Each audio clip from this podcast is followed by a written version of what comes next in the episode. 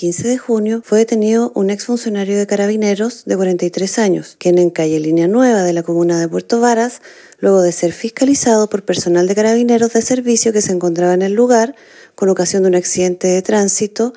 ocurrido momentos antes, aceleró la camioneta que conducía aplastando con la rueda trasera el pie de un funcionario y posteriormente agredió con un puntapié a otro funcionario policial, ocasionando en ambos casos lesiones de carácter leves a las víctimas.